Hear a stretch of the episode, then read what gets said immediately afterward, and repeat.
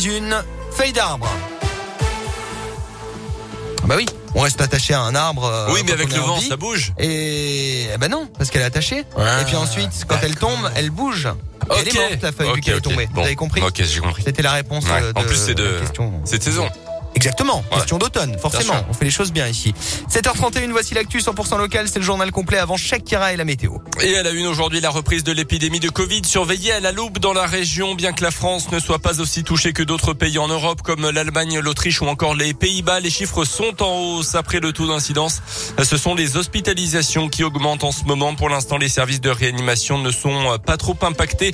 En Auvergne-Rhône-Alpes, le nombre de cas positifs pour 100 000 habitants tourne autour de 171 dans le Puy-de-Dôme, 97 dans l'Allier, jusqu'à 110 pour le Rhône, bien loin quand même des chiffres de l'automne dernier, rappelle Jean-Yves Graal, le directeur de l'agence régionale de santé en Auvergne-Rhône-Alpes, qui veut malgré tout rester prudent. On l'écoute. Il y a un an, à la même époque, nous avions un taux d'incidence qui était dix fois celui-ci, puisque nous étions à près de 1000 pour 100 000 habitants. Pour autant, il faut se méfier, puisque nous avons observé une augmentation ces dernières semaines à l'aune de ce qui se passe dans le pays, bien évidemment. Il faut le prendre en considération, faire très attention. C'est l'arrivée de l'hiver, donc les gens restent plus euh, confinés. L'abandon aussi, quand même, des gestes barrières, et puis aussi un certain nombre de gens non vaccinés. Les éléments dont on peut disposer actuellement montrent que les personnes atteintes du Covid qui se retrouvent dans les services de réanimation sont des personnes non vaccinées pour la plupart. 75% de la population française est complètement vaccinée et, par- et parmi ceux qui ne le sont pas du tout, il y a notamment les personnes les plus vulnérables face au virus. Plus de 10% des plus de 75 ans n'ont pas encore reçu leurs injections. Dans le reste de l'actu en Auvergne, la nouvelle mobilisation des agents de sûreté de l'aéroport de Clermont. Aujourd'hui, un préavis de grève a été déposé au niveau national.